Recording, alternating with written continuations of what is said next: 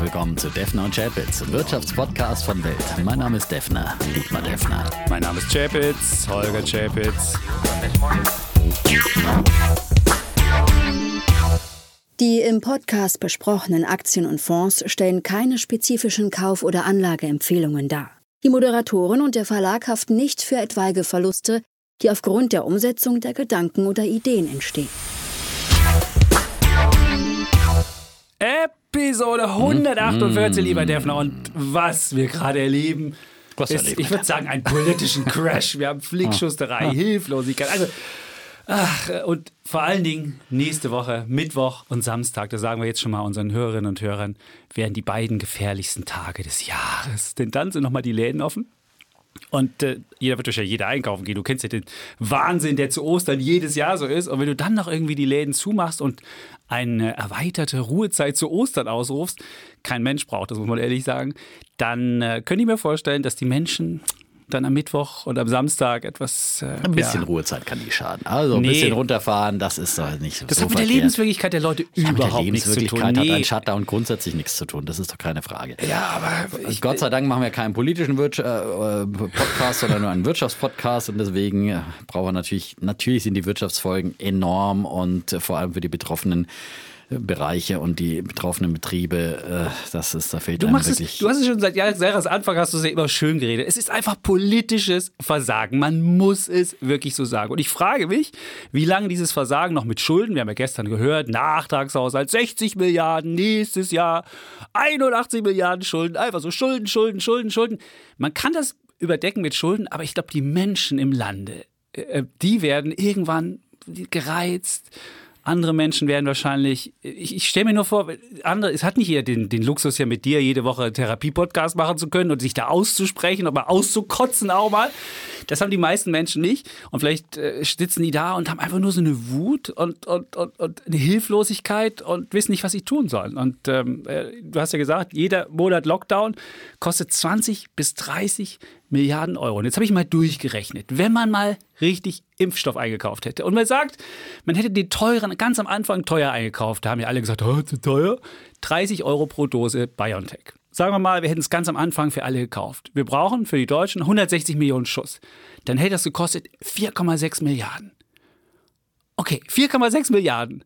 Und wir wären, hätten durchimpfen können. Und jetzt haben wir 20 bis 30 Milliarden im Monat Ausfall, weil wir irgendwie Leute kompensieren müssen, damit sie nicht arbeiten gehen können. Ach gut, ich, ich lasse das Ja. F-Wort jetzt mal. Du hast, du Daran hast, du hast recht, du, ich widerspreche ja es noch ist nicht mal. wirklich ich, ich will, politisches Versagen. Ich will ja auch gar nicht mehr irgendwas Oh, hier schön das ist- reden. Das ist noch nicht mal ich, ja. Also das ist, äh, das sagt ist- schon mal alles. So, gut. meine Damen und Herren, das war Chapitz und Chapitz, der Corona-Podcast äh, von Welt. Und gleich geht's weiter mit dem Wirtschaftspodcast, ja. ja. Äh, Das einzig Gute ist, dass die Börsen noch relativ stabil Das sind. stimmt, das In diesem mich auch. Umfeld Das muss man immer wieder sagen, und dass sie sich äh, auch mit jeder neuen Runde dann nicht, nicht irgendwann doch wieder anstecken lassen. Und äh, ja. Das ist faszinierend. Der DAX ist fast unverändert. Gut, die Öffnungsaktien, die gehen dann halt runter, dann geht Tech mal wieder hoch und also anderen die, Tag die, wieder die umgekehrt. Tourismusaktien hat es an diesem Ja. Montag schon ziemlich, ziemlich rasiert. Und man muss ja auch sagen, deine hochgelobten Briten, äh, die zwar Impffortschritte machen, aber haben ja natürlich auch äh, totale äh. Reiserestriktionen erlassen und äh, bei Sch- aber nicht für den Bußgeld Sommerurlaub. Aber nicht für den aber, Sommerurlaub. aber jetzt erstmal schon. Äh, ähm, Bußgeldandrohungen ausgesprochen und so weiter. Wer, wer jetzt, also nicht, nicht so, dass die, die Briten jetzt hier schon. Die haben an einem Tag so viel geimpft, erobern, wie ja. wir das gesamte, die ganze Zeit Ah, seit Januar geschafft Ah, haben. Also insofern, Ja, genau. ah, es ist gut. Aber wir haben ein politisches So. Thema heute auch, das muss man sagen. Können wir gleich Haben wir auch noch? anteasern. Genau. Die Grünen und ihr Wahlprogramm. Genau, das ja die haben zwar noch keinen Spitzenkandidaten, aber ein großes Wahl. Macht aber auch mehr Sinn, dass man sich programmatisch definiert, äh, finde ich, und nicht, nicht über einen, äh, einen Kopf auf dem Plakat, ja. Okay. Also, ähm, und wir werden da mal so die einzelnen Punkte durchdiskutieren. Ich glaube, da gibt es jetzt nicht kein äh, eindeutiges Pro zum gesamten Papier Mhm. oder Contra, sondern wir gucken uns einfach die einzelnen Punkte an, äh, was wir davon halten. Und äh, Energiewende, Ökologie ähm, und energetische Antriebe sind ja sowieso eine unserer Schwerpunktthemen, die wir hier immer wieder haben. E-Mobilität, letzte Mal die große Wasserstoffdiskussion. Ähm, ja, da haben wir, da haben wir ja auch Post bekommen ähm, und äh, die fiel jetzt nicht ganz so, so nett aus, aber sehr, sehr umfangreich. Tim Ja. Böltken hat uns geschrieben und äh, meinte, äh, Also setz- du sagen, wer Tim ist. Tim ist promovierter Verfahrensingenieur und auf dem Ge- Doktor. promoviert. Tim Wöltgen, genau. Ja, Doktor, genau. danke. Ja. Und ist, ist auf dem Gebiet Wasserstoff auch Start-up-Gründer im, im Technologiegebiet Power to X.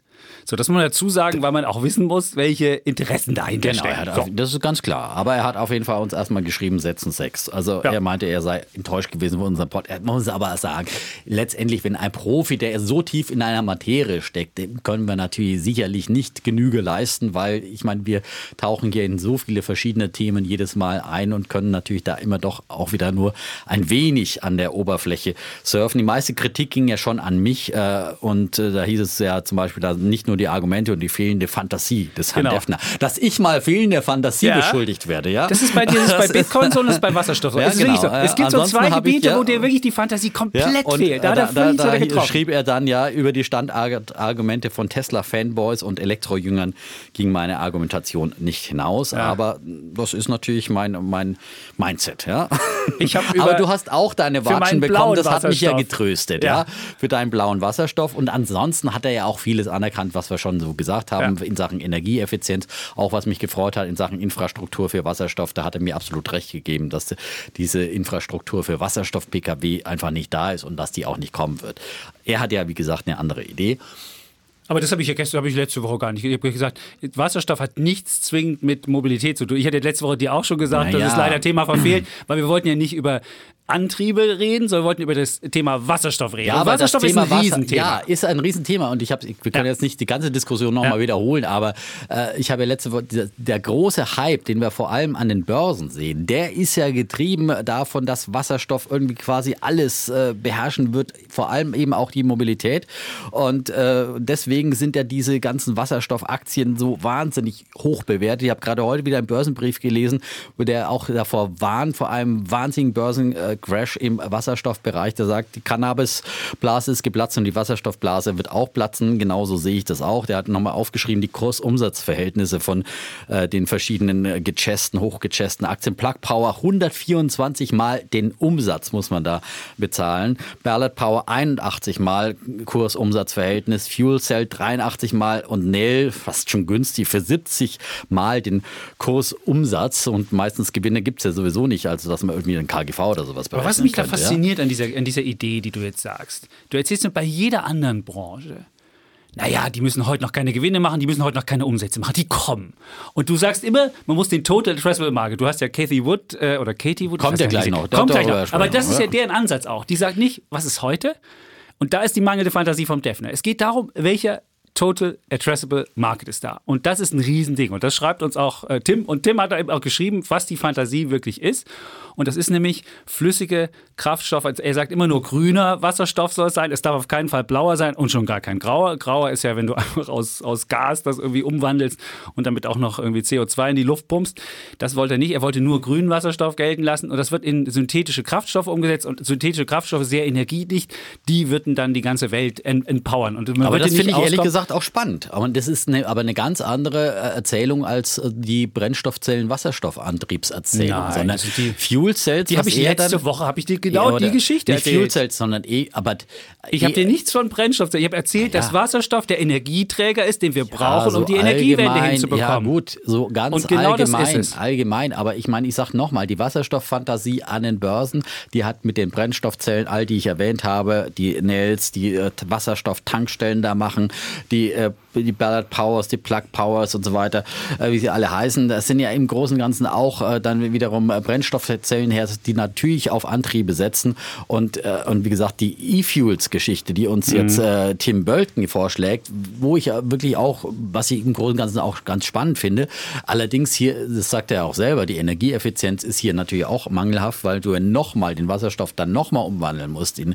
in ähm, dann quasi synthetischen Sprit und da wieder nochmal Energie in dem Sinn verlierst. Aber das Interessante dabei finde ich, dass in diesem Prozess ja dann auch nochmal äh, CO2 dann irgendwie äh, verbraten wird, sage ich jetzt mal ganz einfach laienhaft. Ja, ich kriege wahrscheinlich auch wieder fachliche Kritik, aber im Prinzip äh, schafft man da auch noch einen Markt für abgesondertes CO2. Das ist das das Gute und das Interessante an der Geschichte. Und das Interessante finde ich, damit du, das, da kannst du halt deine alten Oldtimer dann auch noch mitfahren mit diesem Sprit, ja. Aber auch da glaube ich, das wird kein großes Ding, das wird nichts Flächendeckendes. Gut, da hast du natürlich schon die, die Tankstellen, die du nutzen kannst, die bestehende Infrastruktur, weil du quasi diesen synthetischen Sprit wie normalen Sprit dann be, be, behandeln mhm. musst und, und kannst und nicht, nicht äh, wie, wie hochexplosiven Wasserstoff quasi. Ja. Also ich habe ihm dann noch, ich habe ihm dann auch eine Mail geschrieben und geantwortet, habe gesagt, welche Wasserstoffaktien er uns mhm. denn mitbringen würde. Und wir sagen jetzt wirklich, das sind nicht unsere Ideen, sondern das sind die Ideen jetzt äh, von äh, Dr. Tim. Und er hat folgende Ideen mitgebracht. Und zwar drei, drei Wasserstoff. Einmal ITM Power. Das ist ja eine, ich glaube, das ist eine britische Technologie, bereits im industriellen Umfeld demonstriert, zum Beispiel bei BP für Raffinerietechnik, glaubhaftes Skalierungskonzept und namhafte Industriepartnerschaft, beispielsweise mit Linde. Trotz Rücksetzer bin ich immer noch ca. 70 Prozent im Plus, schreibt er, und ich bin zuversichtlich, dass es zeitnah wieder hochgeht. So, dann Gut. haben wir eine Aktie, da hängt er irgendwie dran, obwohl, äh, obwohl er das sehr kritisch sieht. Das ist Nell, jetzt magst du ja auch ja. nicht. Da hat er gesagt, ja. er kann sie emotional nicht trennen. Und die haben auf jeden Fall nicht nur diese Wasserstofftankstellen, sondern auch noch eine innovative Ansätze in der PEM-Technologie. Was auch immer das ist. Ich weiß es nicht. Und die dritte, und das ist wirklich, oh, das ist wirklich ein harter Zock. Den habe ich mir heute Morgen mal genauer angeguckt. Das Börsenkürzel ist schon H2O. Und wenn jemand mit einem Börsenkürzel H2O kommt und wenn er früher so eine kleine Zockwerte ist, der, der nur 80 Cent gekostet hat, mhm. und dann schlüpfte irgendwie dieses Ding rein. Ich habe mir die Geschichte habe ich mir nicht ganz bis zu Ende. Ich habe nur den Kurs mehr angeguckt. Die kam von 80 Cent, ging bis auf 50 Euro hoch und notiert jetzt bei 27. Das heißt N-Apter oder N-Apter ist, ähm, und da schreibt Tim, ich kenne das Gründerteam persönlich und bin von deren Fähigkeiten überzeugt. Auch wenn die Bewertung bei kaum Umsatz lächerlich hoch ist, hat N-Apter einen spannenden Ansatz, der ohne Edelmetalle auskommt. Ich habe aus persönlicher Verbundenheit etwas von meinem Venture-Geld investiert. Okay, so. das, ähm, wie gesagt, ist ein Mann, der nah dran ist und der natürlich auch dann auch seine Brille aufhat. Das heißt eben nicht, und er ist auch kein Aktienanalyst, ne, sondern er kennt, gut, wenn du irgendwelche Leute kennst, aber das darfst du trotzdem keine Fantasiebewertungen zahlen. Und eine Geschichte übrigens noch, äh, die ich gestern auch sehr spannend fand, die Meldung an diesem Montag, dass äh, die Volkswagen Nutzfahrzeugtochter Traton gemeldet hat, die wetten auf den Durchbruch des Elektro-LKW. Das war ja auch eines deiner Argumente, dass ja gerade bei LKW und so weiter, dass ja da Wasserstoff das Antriebstechnik äh, mhm. sei. Aber die sagen auch, selbst bei äh, Lastwagen wird es die E-Mobilität sein. Darauf setzen sie 1,6 Milliarden Euro. Bis 2025 geben sie das Geld hier für Forschung und Entwicklung aus. Und sie glauben eben nicht, dass hier äh, der Wasserstoff ähm, der äh, Antriebs- äh, und der Sprit der Zukunft sein wird. Da sind die auch nicht aktiv, Traton. Das macht ja auch die Konkurrenz. Das macht Daimler. Wenn ich, jetzt, ja, wenn ich jetzt nicht Daimler hieße, würde ich das auch sagen. Und wenn ich aus dem Zuhause VW käme, wo der Chef irgendwie einen auf Elon Elon Musk macht und täglich irgendwelche Elektro-Highlights rausknallt, würde ich auch erzählen, dass ich das machen würde. Aber das funktioniert nur, wenn du autonom fahrende LKW irgendwann hast. Wenn du nee, nee, das kann, sagen, du kannst es ja gar nicht leisten. Straton, die sagen ja gerade bei Fahrern, weil die gerade die Fahrer müssen Pausen machen, ja, ja. Und, und gerade deswegen hast du dann auch die Zeit, das, deswegen hast du auch dann die Zeit zum Laden. Und äh, anders wäre es bei Reisebussen, die quasi pausenlos mit wechselnden Fahrern da durch die Gegend kutschieren, die ganz schnell äh, tanken müssen, aber selbst die müssen ja auch Pause machen, dann müssen ja auch die, äh, die, die, die bin ja auch schon mal mitgefahren, dann ist ja auch immer eine halbe Stunde Pinkelpause äh, für die ganzen Insassen. Äh, und kommst mit dem LKW nicht so lang mit, mit einer Batterie. Also das glaube ich nicht. Also Nein, aber du hast ja Ladezeiten und Pausenzeiten dazwischen und so dann hast du viel mehr, dann hast du viel mehr eben äh, dann Das kostet dich jede, jede Pausenzeit und Ladezeit ja, kostet noch dann. Nochmal, die Pause ist vorgeschrieben für LKW-Fahrer. Ja, aber nicht so lange, wie es lädt. komplett autonom fahren, Apropos, so lang wie es lädt, ich meine, Warta hier, äh, meine super Aktie, die leider noch, äh, also angesichts der Ankündigung, die sie gemacht haben, äh, da hätte die Aktie aber ganz anders durchstarten müssen und die Analysten haben auch noch dieses Potenzial nicht erkannt. Äh, so, letzte Woche haben wir sehr kurz erwähnt, dass sie jetzt eine, äh, eben auch in die E-Mobilität mit ihrer Batterietechnik äh, einsteigen. V also äh, Vata for Drive, äh, V for Drive, also V4 Drive geschrieben, ist diese neue Wunderbatterie, die La Avata auf den Markt bringt. Und das Sensationelle an dieser, das hat man jetzt erfahren, dass sie in nur sechs Minuten geladen wird. Eine Ladezeit von sechs Minuten. Das ist eine wahnsinnige Revolution für die E-Mobilität. Ähm, und da kommt noch nicht mal QuantumScape mit seinen geplanten Feststoffbatterien ran. Und da muss man auch mal sich die Marktkapitalisierungen anschauen. Äh, QuantumScape ist ja weit über 20 Milliarden Dollar bewertet.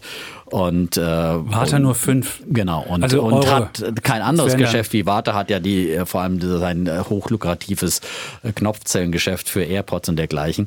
Und ähm, also da ist auf jeden Fall noch wahnsinnig Luft drin. Das hat der Markt einfach, hat diese Fantasie überhaupt noch nicht erkannt, die es da bei Warta gibt. Ich sage ja wieder dazu, ich bin selbst investiert, eine meiner größeren Positionen. Und also äh, das ist immer noch auf dieser Basis von, wo wir aktuell sind, 130 Euro, Mhm. wo wir letzte Woche ja quasi nach dieser Nachricht mehr oder weniger hingestiegen sind. Aber seitdem hat sich dann nicht mehr viel getan, Es weil gibt eben die, keiner, der mehr kaufen sagt. ja, die Analysten haben überhaupt nicht äh, reagiert auf Die diese wollen ja auf den Nachricht. Defner nicht hören. Nein. Stiefel sagt verkaufen 92, Commerzbank sagt halten 115, Also- MM Warburg sagt verkaufen 83 und selbst Alster Research, die die letzten Käufer noch waren, sagen jetzt 138 und nur noch halten. Und Also das, ist, das sind verkaufen, fantasielos und da sollte mal Kollege eine Mail hinschreiben. Das nenne ich fantasielos, ja. Also da brauche ich ja noch nicht mal viel Fantasie. Also wenn Analysten nicht wie der Defner sind, dann- Batterie, die in sechs Minuten lädt, das ist, das ist sowas von revolutionär im E-Auto-Bereich. Ähm, und äh, das wird sich, äh, äh, Premium-Hersteller werden sich das bestimmt was kosten lassen. Viele haben ja keine eigene Batterieentwicklung und so weiter. Und also da, glaube ich, ist ein riesiges Potenzial für Warta. Gut, das, jetzt wird jemand mehr nach deinem Geschmack kommen. Kathy Wood, die hat ja Tesla einen Kurs Ja. ausgegeben. Komm, jetzt feiere mal. Jetzt, Ja. Ich lasse dich jetzt mal feiern hier. Naja, bitte. ich habe ja vor zwei Wochen habe ich hier gesagt, äh, dass ich jetzt überlege, äh, wieder Tesla zu kaufen, auch mit dem Argument, dass ich Casey Wood gehört habe im Interview bei Bloomberg, wo sie gesagt hat, wir überprüfen gerade unser Kursziel für, für Tesla. Und äh, du weißt noch, da haben wir ja noch geredet und haben gesagt, welches Kursziel gesagt, wird's? 1000. Hast du gesagt 1000? Da hast du Ich gesagt, nein, nein, 2000 1000. habe ich gesagt. gesagt, das ist viel zu wenig. Habe ich gesagt 2000. Und geworden sind es letztendlich äh, 3000 und das ist noch äh, sozusagen das Normalszenario. Sie haben ja noch ein Bull-Case-Szenario, also ein bullisches Szenario mit einer Wahrscheinlichkeit von 25 Prozent und in dem Fall würden Sie sogar 4000 Dollar der Aktie zutrauen, der Tesla-Aktie bis zum Jahr 2025, 2025. Ja. Und Why not, sage ich mal. Ich habe ja schon immer gesagt, ich halte Tesla auch äh, für, für hoch bewertet, aber ähm, auf der anderen Seite, sie haben halt äh, einfach wirklich mal, man kann sich das ja auch im Internet bei ARK Invest anschauen. Ähm, gibt es ja bei ARK Invest, ist ja alles immer sehr transparent und gibt es kostenlos zum Runterladen, zum Durchlesen gut, die dort. Monte Carlo und Simulation, die sie da gemacht haben, die kannst du nicht sehen. Das ist eher so ein Pendel. Da hättest du den Pendel zeigen müssen, so, ich habe gependelt. Nein. 3000. Ich habe heute diese, diese, also diese nicht die Prognose. komplette Simulation, aber die Kurzversion der Studie kannst du dir da die durchlesen. Kurzversion kannst du dir holen, aber die Monte Carlo-Simulation, die wirst du nicht finden. du Okay, wirst die nur Monte das optimistische und das pessimistische Szenario, das steht da drin, was sie annehmen. Hast du die Annahmen? Möchtest du die vielleicht auch mal deinen Hörerinnen und Hörern vorstellen, damit die mal wissen, was denn dieses 3000 auch irgendwie umfasst? Damit Nee, die also Leute es wissen. Die müssen ja wissen, was das äh, in ist. diesem äh, Szenario setzen sie vor allem auf autonomes Fahren und sie gehen davon aus, Es fahren auf überall Robotaxis. Robotaxis, Ja, genau. Also sie Straßen. setzen erstmal davon aus, dass äh, Tesla dann, äh, also im Bull-Case-Szenario, ähm, das ist jetzt das mit den 4000 Dollar, das habe ich hier in der Liste, da gehen sie von aus, äh, 10 Millionen verkaufte Autos bis zum Jahr 2025 und äh, dann gehen sie eben davon aus, dass hier äh, das äh, autonome Fahren einen großen Durchbruch haben wird und dass sie damit dann ähm, ähm, 327 300 Milliarden Dollar, sagen wir es doch einfach mal so. Es sind genau 327 Milliarden Dollar, nur mit dieser Flotte, die dann irgendwie rumfährt. Und jetzt muss man wissen, 2019, April, da gab es den Autonomous Driving Day bei Tesla. Da hat der, der Kollege Musk schon gesagt, liebe Freunde, in spätestens 18 Monaten haben wir eine Million Robotaxis auf der Straße. Er hatte bis dahin noch nicht mal eine Million hergestellt an Autos, aber er hatte schon gesagt, und das hat er bis dahin auch nicht geschafft, völliger Bullshit. Und ich glaube, autonome Robotaxis in Berlin, never, never, never. Das haben wir ja schon mal diskutiert, wie der Chavez mit seinem gelben Helm irgendwo langfährt. Da kannst du kein autonomes Fahren machen. Das funktioniert nicht, weil der schwächste Verkehrsteilnehmer gibt das Tempo vor und dann hast du Stau. Punkt. Aber auf der anderen Seite, ich meine, der, der weiß ja nicht jeder Fahrradfahrer, ob da jetzt ein äh, Robo-Taxi kommt oder ob das ein normales Auto ist. Er muss schon immer riskieren, dass er auch überfahren wird. Also er kann nicht einfach Hm. sich todesmutig da äh, immer bei Rot oder die Ampel stürzen, was natürlich der Berliner Fahrer, Fahrradfahrer Fahrrad- Berliner sowieso macht, Fahrradfahrer auch, macht auch ohne Ja. autonome Ja. Autos. Also äh, Verkehrsregeln spielen für den Berliner Fahrradfahrer ja Keine sowieso Rolle. keine Rolle. Ja. Das muss man einfach so mal sagen. Ja? Äh, ob mit gelbem Helm oder ohne gelben Helm. So. Gerne auch ohne Helm. Ja? Gut, aber jetzt können wir ähm, sagen, das aber nein, aber wie gesagt, aber das ist trotzdem eine, ich meine, Elon Musk hat bisher vielleicht nie pünktlich geliefert, aber er hat immer geliefert. Wenn du dich jetzt an die Diskussion, die wir hier hatten, von Mhm. äh, Podcast 1 an, äh, ob es jetzt äh, der Einstieg in die Massenfertigung mit dem Model 3, äh, ob es darum geht oder ob es um den, äh, den Sprung in die Profitabilität geht, er hat das immer geschafft. Immer mit ein bisschen Sprung in die Verzögerung. Profitabilität war aber- nicht Sprung in die. Profitabilität, da ging es einfach nur darum, um CO2-Verschmutzungsrechte Jetzt, jetzt, verkauft. Das ist keine Leier, Profitabilität. Das ist, gehört mit zu den Nein. Gewinnen auch dazu, wie bei Ja, äh, andere Autokonzerne haben auch äh, Banken mit dabei und so weiter. Also das ist, äh, man verdient sein Geld in allen Geschäftsbereichen. Mhm. Nur nicht mit Autos. Ähm, auch da wird das äh, richtig äh, fett kommen. Und ähm, also wie gesagt, ich bin, ich bin, äh, ich und vor allem Casey Wood hat schon mal eben äh, solch hohe, fantastische erscheinende Kursziele immer wieder ausgegeben und sie hat immer recht behalten. Und sie ist diejenige, die Teslas Fantasie einfach richtig eingeschätzt hat. Und warum soll sie jetzt nicht wieder richtig liegen? Und vielleicht werden sie nicht die Bull-Case-Szenario 4000 Dollar bis 2025, sondern nur die 3000. Und dann gibt es ja auch noch ein Bear-Case-Szenario 1500 Dollar.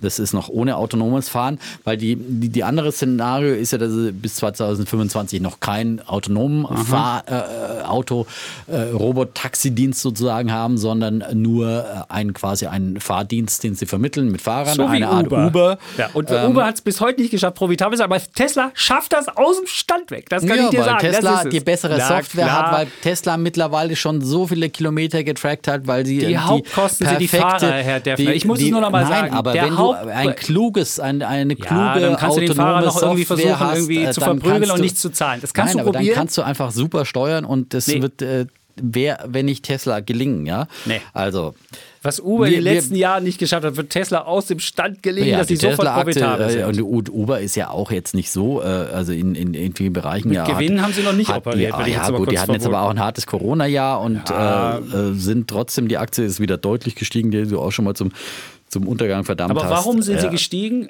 Wegen des Ja, Essenslieferungsservice und nicht wegen des Pkw-Fahrdienstes. Also das muss man vielleicht dazu, aber ich bin mir ganz sicher, da wird, es geht da um 42 Milliarden, die Tesla damit verdienen soll. Also es ist schon lustig, was, was Frau Wood da für Ideen hat.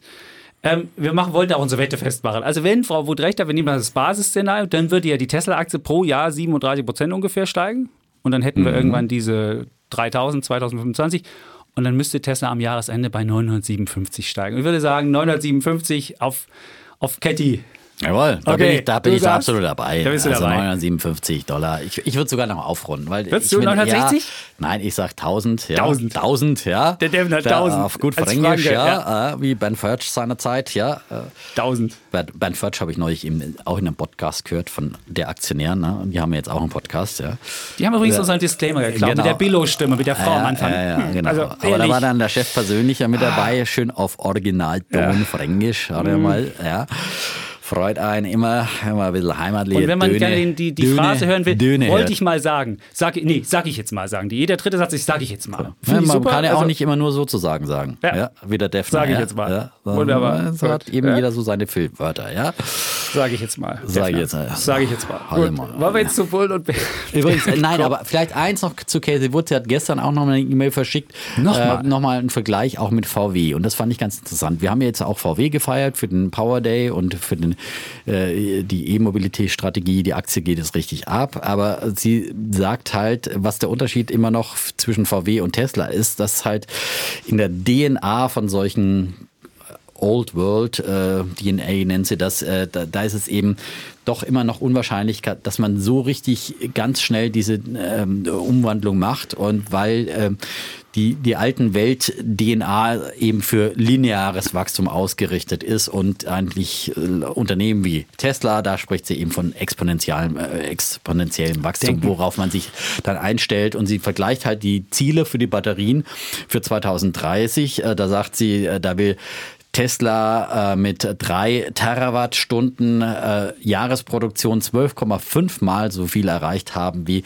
VW mit seinem Ziel 240 Gigawattstunden. Und das wäre eben der Unterschied zwischen der exponentiellen Welt äh, der Angreifer und äh, der linearen Welt der äh, bereits existierenden Companies. Obwohl ja VW. Erzählt, dass Warta so geil ist und wenn du im Zweifelsfall kaufst ja, halt bei Warta die geile Batterie, wenn es da nicht bei dir läuft? Ist das vielleicht eine Idee? Ist es dann vielleicht gar kein Burggraben mehr, den ein Tesla hat? Und dann kann der Typ mir meinetwegen sonst wie denken und ich kaufe mir die dann woanders? Naja, aber Warta muss ja seine Fabriken auch erst aufbauen. So. Also das ist. Ähm, du meinst, bis 2030 kriegen die nicht hin?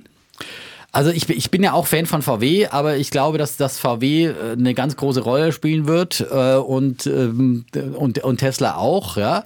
Ähm, ähm, und sie sind, haben natürlich schon eine andere Größe auch an Fabriken und äh, Produktionsmöglichkeiten, die sie hinkriegen. Ich will auch, ich habe ja beide auch im Depot, will jetzt gar nicht sagen, die macht die Wette der eine gegen den anderen. Aber mhm. ich glaube, viele andere werden auf der Strecke bleiben. Da hätte ich noch eine Idee für den Bär der Woche. Hast du? Ja. Boah, das ist, das ist ja jetzt geil. Das ist echt weh. Also auf der Strecke bleiben würde ich, es ist jetzt, das ist hart gesprochen, ja, aber, aber es gibt welche einfach, die einfach nicht welche? so weitsichtig vorausgefahren sind wie VW.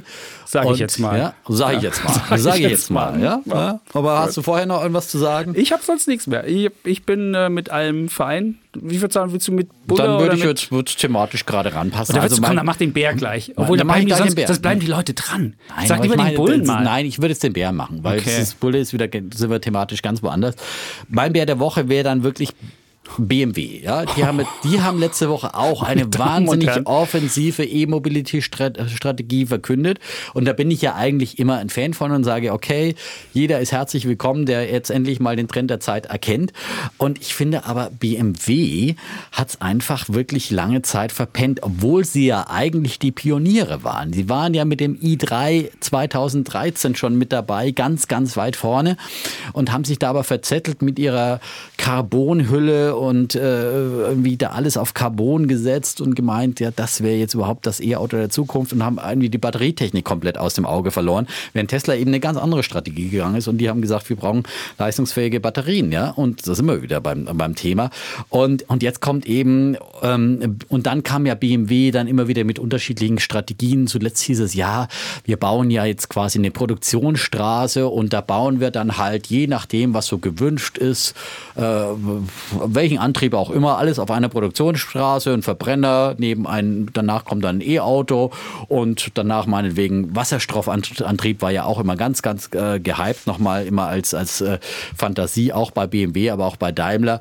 Ähm, da hört man gar nichts mehr von und Plugins, was auch immer. Ne? Also äh, bunt, äh, munter, bunt. Und jetzt plötzlich wacht man auf und sagt, wir müssen jetzt doch viel äh, stärker fokussieren auf ähm, Elektromobilität. Ab 2025 stellt das Unternehmen dann mit der neuen Klasse, neuen Klasse nennen sie das Ganze, seine gesamte Modellpalette auf eine neue technische Grundlage, die Stromantriebe bevorzugt. Alle Autos sollen dann zudem neue Software und neue Batterietechnik. 2025, 2025 ja, da machen sie dann das, was eigentlich VW heute schon macht, ja.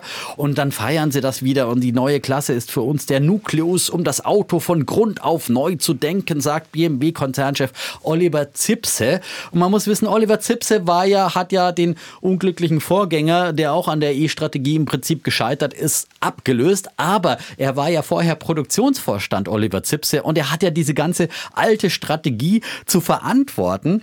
Und, und jetzt feiert er sich wieder und sagt, ja, und jetzt machen wir die neue Strategie und jetzt setzen wir alles auf E-Mobilität.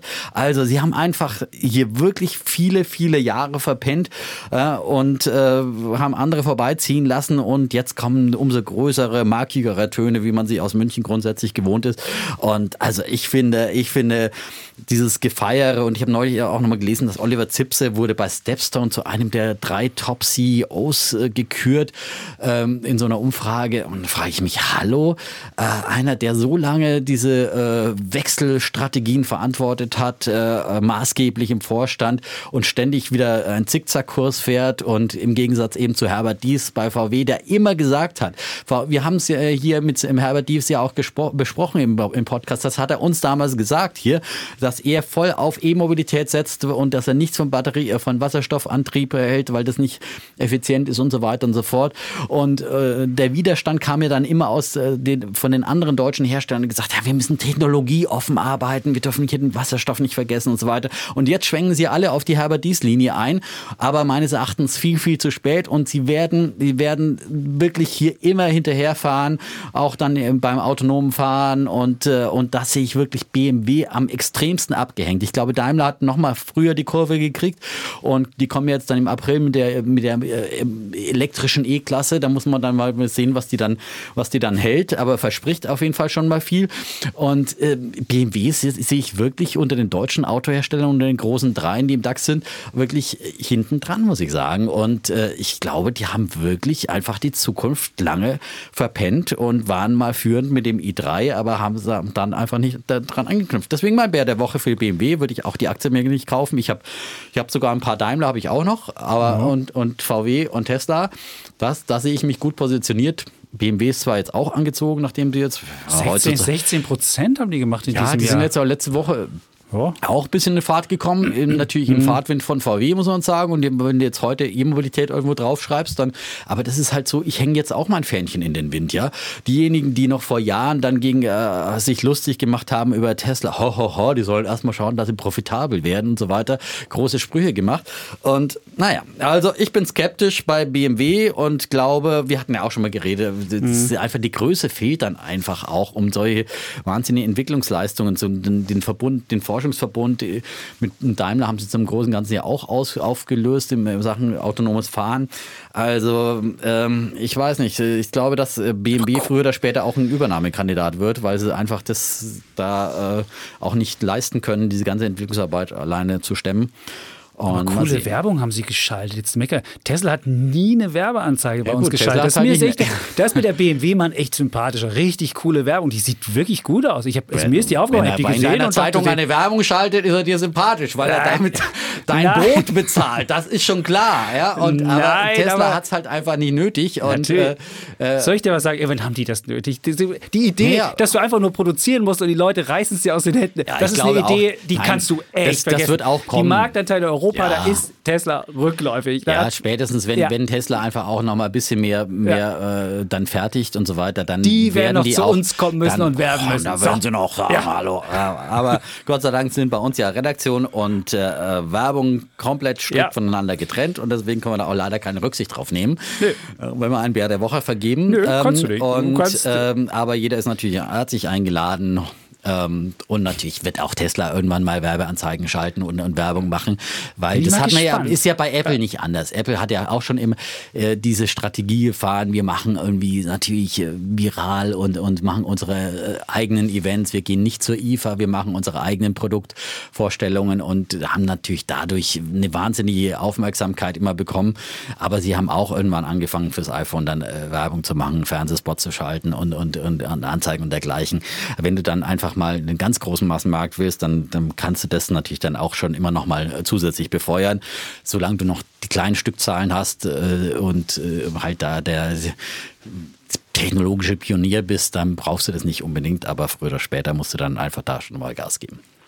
So. Ich finde ja, was man, was man immer gut angucken kann im, im Internet, zu gucken, wie stark ist eine Marke. Beispielsweise Airbnb, die müssen fast überhaupt nicht bei Google werben. Ja. Oder letztens hatten wir Zalando, glaube ich, die wollen jetzt so eine Plattform machen für Klamotten. Die geben auch ganz wenig Werbung nur für Google aus, weil die Leute Zalando so eingeben. Und wenn genau. man so eine starke Marke hat, dass man direkt eingeben wird genau. und nicht erst über Suchmaschine und zahlen muss, genau. das ist immer ein gutes Zeichen. Deswegen, wenn man so Aktien sich mal anguckt, was erfolgreich ist und nicht erfolgreich ist, muss man einfach mal schauen, was ist die, wo gehen die Leute direkt dahin oder muss, muss der viel Werbung dafür zahlen? Du meinst, wenn man viel große Werbeanzeigen in der Zeitung sieht, dann sollte man die Aktie nicht kaufen. dann soll Umgekehrte Korrelation. Nein, das war jetzt fürs Internet. Ach so. Nein. Gut, dann kommen also, wir, bevor meine, hier, ja, dann ist es Daimler hat seinerzeit für seinen äh, EQC auch wahnsinnig viel Werbung gemacht und große Anzeigen geschaltet. Ich weiß. Und dann, dann kam der Produkttest vom Kollegen Sommerfeld ja. parallel. Und das ist das Schöne bei uns, dass es bei uns wirklich unabhängig ist. Der Sommerfeld konnte schreiben, dass das Auto irgendwie nicht das hält, was alles, was sie, was sie versucht haben zu versprechen. Und es war eine super, ich glaube, im letzten Dezember 2019 hat die Geschichte geschrieben. Super Geschichte. Und ich, ich meine, ich, ich lasse mich auch gerne eines Besseren überzeugen. Also ich gönne wirklich auch BMW jeden Erfolg als ehemaliger, auch in München lebender, ja, der in München äh, gelebt München. habende, ja, um es mit Habeck oder so zu formulieren. Der schreibt immer, der gehab, ge, ja, also gelebt Habende. Ja, der gelebt Habende. Gelebt Habender, also gelebt Habender. Ja. Okay. Ja. Ich glaube, der Habeck, der wird nicht Bundeskanzler. Nee aber vielleicht die Annalena, gell? Die, die, die, ist auch, die hat mehr Ahnung als der Habeck. Ja, der Habeck ist, ist ja aber schon mal aufgefallen, dadurch, dass er auch ein bisschen nicht so viel Detailkenntnis mitbringt und auch was die, was so das Volk, äh, was das Volk so anbetrifft. Ich glaube, so Annalena so nah Baerbock hat auch ein bisschen mehr Biss und ein bisschen mehr Willen zur Macht, sogar, glaube ich. Meinst also, du? aber wir sprechen ja gleich noch Mit über die Grünen. Zwei Kindern in der Grundschule, meinst du, willst du Kanzlerin werden? Uh. Wir sprechen ja gleich noch über, Gott, über nicht also über Grundschule. Ursula von der Leyen hat ja. sieben Kinder und wie viele Nannies hat die gehabt? Ja, ich schätze, dass auch Annalena Baerbock dann äh, sich die eine oder andere Schon Hilfe schöner, wenn du deine Kinder persönlich kann. mal siehst. Ja. Profi-Tipp. So, jetzt Profi-Tipp äh, Profi vom Javits. Ähm, gut, dann wollen, ja, wir jetzt Kann nicht jeder komplett aus dem Homeoffice arbeiten. gut. Übrigens, nächste Woche, können wir jetzt schon mhm. mal sagen, wird es die erste Folge von Defner und Chapitz aus das der Ferne geben. Remote, Remote-Dingens. Äh, Mal sehen, wie das wird, wenn wir uns nicht persönlich gegenüber sind. Das ist die erste Folge Nein, seit wir 149. Haben, haben wir auch schon gemacht. Ja? Wir haben auch schon mal aus Davos Remote gemacht, wo ich nicht Ach, mit durfte. Stimmt, das war ja. einmal schon. Zum Beispiel, ja, ja, einmal. Ja. Stimmt, aber das war das ist die wir zweite. Ja alles schon mal, alles schon mal einmal, da gewesen. Gut. Ja, um. Da bin ich im Rheinland. Also wer mit mir am Rheinland rennen will, kann sich melden und dann rennen oh wir zusammen am Rheinland da zwischen Bonn Apropos, und Königswinter. hast du nicht versprochen, eigentlich unser Titel, unsere äh, Studiodeko zu verlosen? Wir mussten das Weil er macht immer große Versprechungen, der Herr Chapitz. Oh shit, ja. ja. Also... Äh, ich würde sagen, das wird da dann die müssen Oster, wir nochmal verschieben, ja. Das ist ja die Osteraktion. Gut, dass du Ja. mich erinnerst. Das Fällt mir äh, gerade so ein. Also habe Ja. ich jetzt vorher auch nicht mehr dran gedacht, ehrlich gedacht, aber das war ja deine Aktion. Also Ja. ja. ich sage immer, ja, wir müssen dann auch immer- liefern. Ich sage immer, ja, nicht so viel versprechen, lieber liefern. Und Lieber nichts ja liefern. Gut, dann aber. gut, Dann würde ich mal zu meinem Bull der Woche gehen, bevor wir jetzt hier Ja. über Internas reden. Mein Bull der Woche ist ähm, ein Blog, den ich gefunden habe, ein Historienblog, von, und zwar von äh, Jamie Catherwood heißt er, oder Catherwood, ich weiß es nicht. Auf jeden Fall heißt es Investor Cathy Wood. Investor Amnesia. Und äh, die Idee dahinter ist, es ist, ein, ist, ist sehr historisch. We've been there, äh, we've been here before. Also der, der hat halt in die, in die Geschichte der Spekulationsblasen und der Wirtschaftsgeschichte und so geguckt und kann halt, wir sagen ja immer so, oh, unprecedented, war noch nie da und so weiter. Und er zeigt so Geschichten, zeigt er, dass viele Sachen schon, schon wirklich immer da waren, weil Menschen einfach sich nicht ändern. Und Investoren ist es ja so, die sind vergesslich und die fallen, verfallen gern der Gier und der Angst. Und deswegen ist dieser Blog, äh, der in investoramnesia.com heißt, wirklich für jeden mal schön anzugucken, um mal zu sehen, was schon mal da war und auch seine eigenen Schlüsse davon äh, zu bekommen, ähm, was, man, was, was man aus der Geschichte lernen kann, um nicht was, was reinzufallen. Und eine, eine ganz äh, besonders äh, kluge Idee, die ich da gelernt habe, dass eigentlich so ein, so ein, so ein, so ein Boom immer so nach, nach, äh, nach drei, nach drei äh, äh, Sachen folgt. Zuerst kommt der Innovator, dann kommt der Imitator und dann kommt der Idiot. Das hat auch, äh, ich glaube, Warren Buffett hat das auch schon mal gesagt. Also man sieht immer den Innovator. Mhm. Elon Musk. Elon Musk, das ist Tesla. Und dann kommt VW. Dann kommen alle, nee, VW ist viel weiter hinten. Dann kommen alle aus den, aus den Löchern und sagen, oh Mann, da kann ich was sehen und das ist ganz großartig und da muss ich auch mitmachen und imitieren viele und davon werden aber auch das einige Erfolg VW. haben. Also Das vielleicht VW, würde ich schon sagen, ist eine Copycat, macht ja quasi alles nach, was Tesla vormacht. Aber ich meine, lieber erfolgreich kopieren als unerfolgreich irgendwas eigenes erfinden, Genau, finde ich. das wäre doch das. Und dann kommen die ganzen Idiots, da würde ich mal sagen, das ist so Nikola oder andere Ja. Sachen und so weiter. Nikola, und da sind wir uns dieser. Und dieser Trieb, und das sehe ich auch bei uns bei Welt.de, dieser Trieb, ich habe was verpasst bei Tesla. Und ich verspreche jetzt, da gibt es jetzt die nächste Tesla. Und jetzt kann ich zu dem Zeitpunkt nochmal einschauen und mitmachen. Und wir haben beispielsweise bei Welt.de eine Geschichte, die heißt irgendwie das Tesla gehen, Vorbild Tesla, diese Aktien sind die neuen äh, Kandidaten für, für Tesla.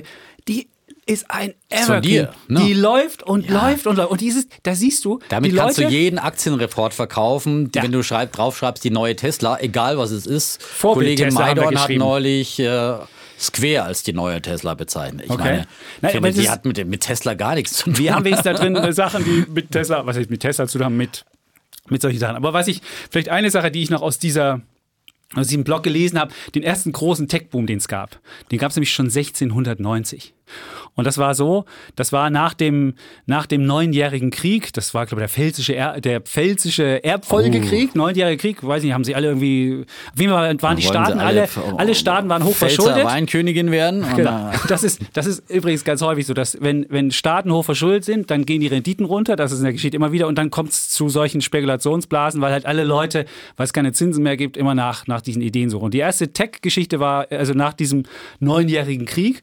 Und da war William Phipps, so hieß so ein, so ein, so ein, Kapitän, der trieb sich in den Häfen rum und hörte irgendwann die Geschichte, dass ein, ein, ein, ein, ein Schiff mit Gold gesunken war. Und dann hat er selbst ein Schiff gechartert, hat sich, hat, hat Finanziers gefunden, ist rausgefahren und hat dann wirklich auch Gold auf dem Boden gefunden und hat dann das Gold hochgebracht. Das war aber so viel Gold, dass es gar nicht alles abtransportieren konnte.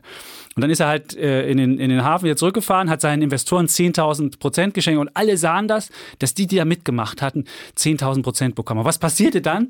Dann gab es einen mega Boom an so Gerätschaften, wie man den Boden, den Meeresboden irgendwie nach, nach Sachen durchsucht. Es gab lauter Tech-Buden, die alle versprochen haben, mit uns kommen sie 5000 Meter tief, 4000 Meter tief und sonst was. Und das war ein riesiger Boom und alle wollten auch diese 10.000 Prozent nachmachen.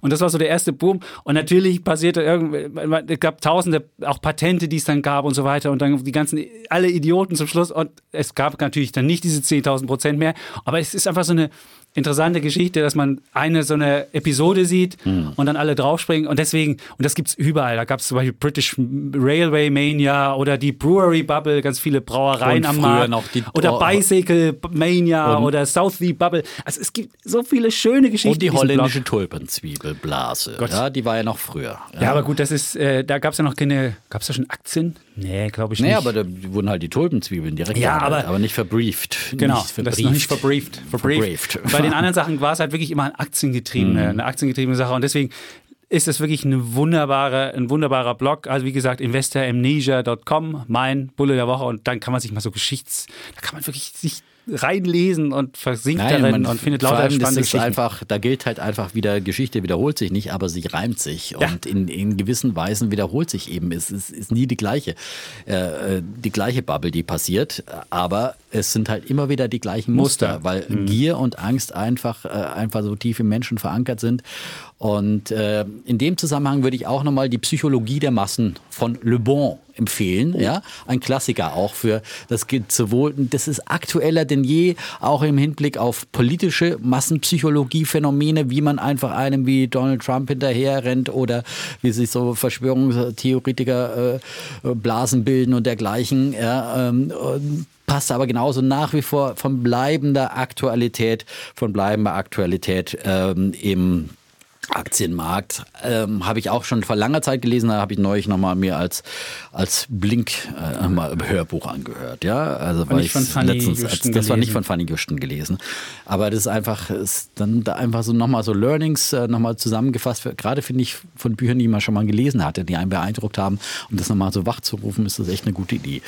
Aber das Buch sei auch wirklich, äh, wirklich jedem empfohlen und sollte man als eigentlich als, als Anfänger, ich finde sowas, solche Lektüre ist viel wichtiger als irgendwo zu lesen, was bedeutet ein EBDA und was auch immer, diese ganzen Kennzahlen, sondern es geht darum, die Stimmung und an den Börsen zu verstehen als äh, junger Anleger und, ähm, und zu verstehen, ist da jetzt irgendwie wie eine große Blase von, von Gier oder von Angst und äh, dann genau das Gegenteil zu tun, wie es Costellane zum Beispiel ihm immer gelehrt hat. Und deswegen mein Wasserstoffthema und da sehe ich einfach nur, nur heiße Luft noch. Äh, nur natürlich ist da eine interessante Technologie da und natürlich wird Wasserstoff Aber da gibt es Elektrosäure oder wie hieß wie diese, diese Elektrolyseure. Elektrolyseure. Die werden doch auch Geschäft machen. Ja, Warum die werden natürlich Geschäft machen, aber du, wer produziert alles Elektrolyseure? Ja? Elektrolyseure. Oh, ja, und ich meine, da wird es ein paar Hersteller und vielleicht ist es dann wirklich ThyssenKrupp, aber ThyssenKrupp ist nun wirklich kein gehyptes äh, äh, Wasserstoffunternehmen. Aber diese ganzen kleinen Buden alle irgendwie scheint auch diese Einstiegstechnik nicht so äh, kompliziert zu sein, weil alle Welt Stellt Elektrolyseure höher. Höher, höher, höher. Okay, okay. Äh, und ähm, also ähm, Die mangelnde Fantasie da des gibt's, Herrn Deffner äh, kommt da, hier schon da wieder. ist meine mangelnde Fantasie, dass diese Kursumsatzverhältnisse von über 100 einfach nie Realität werden können, weil ich meine, äh, das wie ist das dann wie mit der, mit der, wie ist das mit der Solarzelle, wie die, ja so, die du ja so über die Maßen liebst? Warum ist das jetzt so die Burggrafentechnologie und mit den hochmargigen Geschäft? Was ist da jetzt so, Naja, so weil, besonders weil dran? Gibt's da Solarzellen halt Wettbewerb? energieeffizient sind und weil, weil sie ihr Geld Waren sie verdienen. früher auch letztendlich. nicht, Waren sie früher auch nicht. Siehst früher, du? aber früher hatten wir ja auch die Blase. Das war, ich war damals in dieser äh, äh, Solarblase auch, äh, habe ich auch immer gesagt, das ist eine, eine Blase und hab, hatte immer SolarWorld Aktien, die ich viel zu früh verkauft habe, weil ich mir nicht vorstellen konnte, dass die sich nochmal äh, verzwanzigfachen und dann haben sie sich nochmal äh, 2000 Prozent gemacht und sind dann erst abgestürzt, ja. Aber äh, die Wasserstoffaktien haben ja diese 2000 Prozent schon hinter sich. Also da ist jetzt, wer jetzt da glaubt, die machen jetzt nochmal 2000 Prozent von einem Kursumsatzverhältnis von 100, ja. Ich meine, da wird halt einer von 100 vielleicht überleben, wie bei den, wie bei den Eisenbahnen, wie bei vielen anderen. Aber welcher das ist, also pff, Ich werde jetzt, wenn ich am Wochenende, also jetzt, wenn ich ins Rheinland fahre, werde ich beim Sonnenkönig, bei Herrn Asbeck, der hat ja eine Villa da noch stehen. Ja. Ihm gehört sie nicht mehr, aber da werde ich mal vorbeirennen und werde mal so versuchen, so ein bisschen das Flavor zu, zu bekommen. Und, Er war, er war auf jeden Fall ein Visionär, aber Ja. ja. also hat viel vorangebracht und viel Bleibendes geschaffen und die, insgesamt die Solarindustrie mit den Fördergeldern aus Deutschland In China groß gemacht. Das ja, ist China groß gemacht, aber sie hat einfach enorm viel beigetragen, dass diese Technologie heute dazu beiträgt, dass wir den Klimawandel in den Griff bekommen können. Ja, Wäre nur hübsch, wenn wir es verdienen würden. Aber ja wäre auch noch schön, da muss man vielleicht demnächst mal die Förderpolitik anders gestalten. Ja. gut. So, Der Kollege wir sind Aufnahme, ja auch- guckt schon auf seine Uhr. Ja, Das ist, wir äh, sind ja, auch. Ja, ja, ja, ja. Ja. Wir, haben noch, wir haben noch von dir einen, äh, einen, einen Bullen zu Bullen, gewärtigen. ja, einen Bullen. Und von mir noch einen Bären. Ja, ähm, ich bleibe auch nochmal im weitesten Umweltbereich, wo wir heute auch noch über die Grünen sprechen. An diesem Montag, am gestrigen 22. März, da war nämlich Diesen mal Montag. wieder der. Dienstag. Ja, aber diesen Montag, der so. Montag vor dem Dienstag. Also ich habe nicht gesagt am diese? heutigen, sondern ist an diesem Montag, also gestern, an dem gestrigen Montag, ja. Montag dieser Woche, wann auch immer dieser Podcast gehört wird, am Ja. 22. März, um es einfach zu sagen, da war Weltwassertag, den ruft die UN, die äh, seit 1993 aus und äh, damit an die eben äh, Besonderheit der essentiellsten Ressource allen Lebens zu erinnern, an das Wasser nämlich. Und in diesem Jahr steht er unter dem Motto Valuing Water, der Wert des Wassers. Und bei Wert des Wassers, da denkt natürlich der Defner gleich wieder kapitalistisch, logischerweise auch. Und ja, äh, überlegt, äh, wie kann man denn mit diesem Wert des Wassers auch äh, letztendlich Geld verdienen? Und Nestle es gibt Danone. natürlich, ja, das, ist, Böse, sind böse. so, das sind Dinge, die ich eben nicht äh, anraten möchte, sondern ähm, Letztendlich geht es darum, äh, die Ressource Wasser zu schützen und ähm, ähm, dafür zu sorgen, dass wir eben diesen Wert des vor allem Trinkwassers dann auch in Zukunft noch äh, für alle Menschen zur Verfügung haben und für alle Zwecke, für die wir sie brauchen. Man, denkt immer, die Erde besteht aus 75 Prozent Wasser, ja, aber nur zwei Prozent davon sind eben Süßwasser und äh, das sind eben das ist dieses blaue Gold, wie es oft bezeichnet wird. Ähm, das wird in allergrößter Weise für die Landwirtschaft benutzt. Rund 70 Prozent des Süßwassers äh, wird für die landwirtschaftliche Produktion genutzt. Da kann man natürlich äh, auch als Verbraucher dann immer wieder dran denken, dass man, dass man ähm, hier auch ansetzt, äh, wenn es darum geht, weil das natürlich enormer Wasserbedarf ist, je nach äh, Nahrungsmittel, das man konsumiert. Äh, das wissen sicherlich Fleischloses Experten. Ostern. Genau. Jetzt kommt der so, Defner hier. Ja, wenn der Supermarkt eh zu hat. Ne?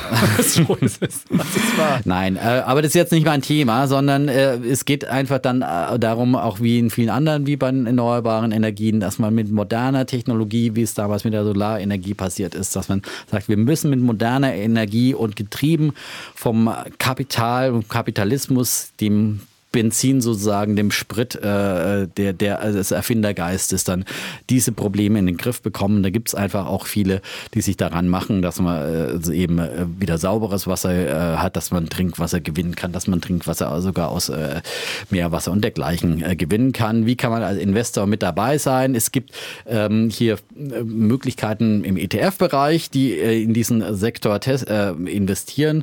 Und zwar gibt es äh, ja äh, größere ETFs, ähm, die auf ähm, den S&P Global Water Index äh, setzen, der eben hier äh, große Unternehmen abbildet, sowohl aus dem Bereich der Wasserversorgung als auch der Wasseraufbereitung. Da gibt es eben den iShares Global Water oder den Luxor World Water, die eben beide in diese Richtung S&P Global Water gehen.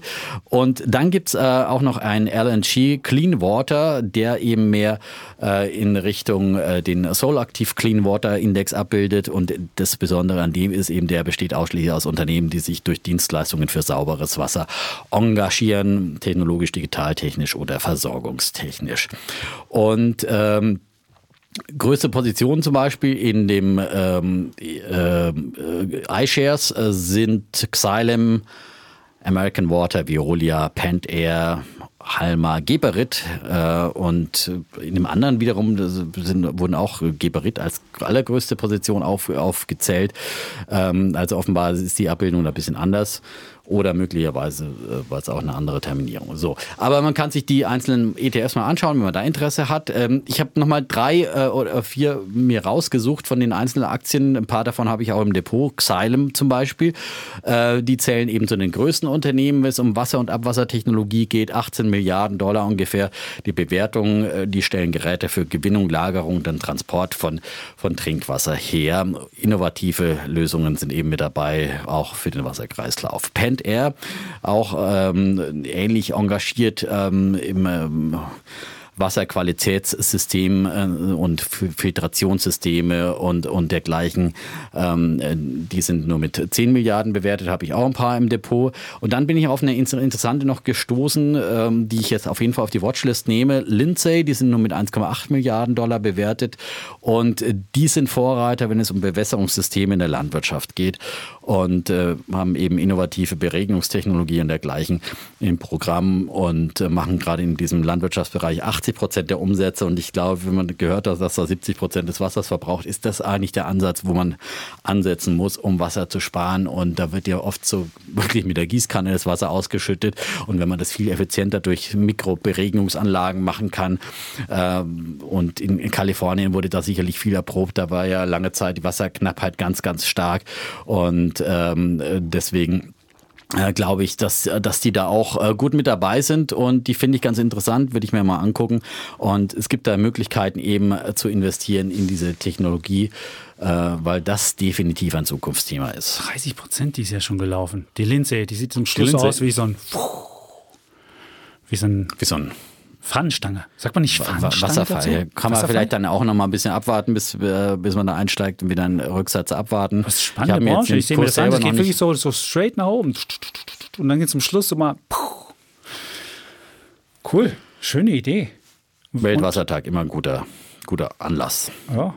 Und der eine, der eine, äh, der, der LG habe ich gesehen, der ist gleichgewichtet, da sind alle gleich groß drin ungefähr und der andere ah, ist Market Cap gewichtet. Gut, dass du nochmal nachgeguckt hast. Ja, ja. Das ist der Unterschied. Deswegen sind die. Ah, da hat man die, da hat man zum Beispiel eine Linse ist viel größer im, im, im LG, mhm. weil sie halt kleiner ist, ja. aber sie hat trotzdem äh, hat sie das gleiche Gewicht. Also es ist halt eine gleichgewichtete ja, okay. äh, Sache. Ja. Und äh, wer jetzt alle, alle, alle Chancen unter allen sieht, der nimmt lieber den gleichgewichteten wahrscheinlich und jemand, der denkt, Wasser als, keine Ahnung, dann nimmt den anderen weiß. Bei dem einen ist Xylem ganz oben, weil das der größte ist, bei dem anderen die anderen. Schön. Cool. Ja, du hast auch noch was? Ich habe noch, genau, mein, mein Bär der Woche. Jeder, der alles auf Aktien hört, hat das wahrscheinlich auch schon gehört. Das hatten wir als Thema heute. Da geht es darum, dass ja die Türkei eigentlich wieder auf einem guten Weg war. Und das sagt man immer wieder. Also der, der Erdogan ist ja so ein, so ein, äh, also über die politische Sache will ich, will ich gar nicht sagen, aber auch wirtschaftlich ist er immer so eine ganz eigenwillige Vorstellung, wie Wirtschaftspolitik zu laufen hat. Er hat eine Wachstumsstrategie, da kann im, im Zweifel auch die Ökonomie mal überhitzen. Er sagt, niedrige Zinsen ist sein Ding, weil hohe Zinsen heißt hohe Inflation. Also er hat Vorstellungen, die mit so einer normalen Wirtschaftspolitik nichts zu tun haben. Und das führt immer dazu, dass, da, dass das Land wirtschaftlich immer bis an den Rand einer, einer, einer wirklich Währungskrise führt. Das war auch das letzte Mal so im November. Die, die Lira kippte weg und der, der Laden wäre fast wirklich die Türkei in eine, in eine richtige äh, Devisenkrise gestürzt. Und dann hat er rechtzeitig noch den äh, den neuen Notenbankchef aus, aus dem Hut gezaubert und der hat im November eingesetzt. Ähm, ich kann den jetzt nicht aussprechen, ist auch egal, wie er heißt. Auf jeden Fall war der jetzt, äh, hatte der dann eine sehr orthodoxe Politik eingeführt, hatte die Zinsen um 8,75 Prozentpunkte nach oben genommen, also wirklich seit November, das ist wirklich so rabiat das Ganze. Und die letzte Zinsanhebung war dann im, in der vergangenen Woche. Und da war das dem Erdogan zu viel. Und dann hat er gesagt, nee, dann schmeißen wir ihn einfach raus. Freitagnacht kam dann die Eilmeldung, Freitag so 10 Uhr, kurz nach Börsenschluss Amerika, ähm, kam dann deutscher Zeit, kam dann so, ja, Erdogan schmeißt den raus und hat dann wieder einen Getreuen eingesetzt, der auch niedrige Zinsen für vorteilhaft hält. Und natürlich passierte das wieder, was passiert. Ähm, die Lira stürzte wieder ab die, das Misstrauensvotum an Anleihenmärkten, also die Zinsen schossen nach oben und die Aktien sind abgestürzt. So. Und das ist wieder das gleiche Spiel und auch äh, da stellt man fest, dass Erdogan eigentlich nicht daran gelegen ist, langfristig Vertrauen zu schaffen bei Investoren, sondern einfach, ja, weiß ich auch nicht, so nach Gutsherrenart zu schalten und walten. Und was man sagen muss, die Aktien in der Türkei gehören, ist eine der schlechtesten Emerging Markets seit 2016, gerade auch wenn man so einen Euro-ETF ähm, anguckt. Es gibt einen von iShares. Ähm, die Aktien notieren mittlerweile unter Buchwert. Es gibt fast fast nirgendwo in der Welt, außer in Russland. Da notiert auch alles unter Buchwert, aber gut, Russland hm, hat auch einen guten Grund. Und Türkei auch. Und wer das machen will und da mal irgendwie spekulieren will, aber ich würde es auf keinen Fall machen, weil Türkei ist einfach so ein unsicheres Land wegen des, äh, wegen des, äh, wegen des Präsidenten. Und man weiß nie, mit welcher neuen Sache er dann da rauskommt. Den Wirtschaftsminister oder Finanzminister mal rausschmeißen, den Notenbankchef ersetzen und so weiter. Und das war bisher, immer so. Die ersten Jahre von Erdogan war er sehr erfolgreich, hatte Reformen gemacht, hat die Banken saniert und es war wirklich eins der erfolgreichsten, erfolgreichsten auch Investments, die man machen konnte, war, wenn man in den Anfang der 2000er in die Türkei investiert hat. Aber dann irgendwann wurden autoritäre Tendenzen, wurde immer schlimmer, dann, äh, und wir kennen ja die Geschichte. Mhm. Und deswegen ist mein Bär der Woche die Türkei. Ähm, und die Wiesen sind auch knapp da, weil die Urlauber gerade nicht hinfahren, 60 Prozent Schwund. Also alles wirklich äh, frustrierende ja, Veranstaltung. In Despoten investieren bringt keine Rendite. Och, also zuweilen vielleicht schon. zuweilen, wenn du auf den Tiefpunkt investierst. Auch in Indonesien kannst du mal ganz gut mit ja, äh, aber, Herr Suharto, äh, das ja, gibt so einige. Also, aber es müssen dann eben wirtschaftlich kluge Despoten sein, sagen wir mal so. Aber ja? die AKP war ja auch immer bekannt für eine Partei, die wirtschaftlich zumindest, äh, wirtschaftlich zumindest es gerissen hat. Politisch war das immer eine Aber Frage das war ja zum Beispiel Brasilien auch äh, Bolsonaro, ja? Er ist ja auch angetreten eigentlich als, als Liberaler, als Wirtschaftsliberaler.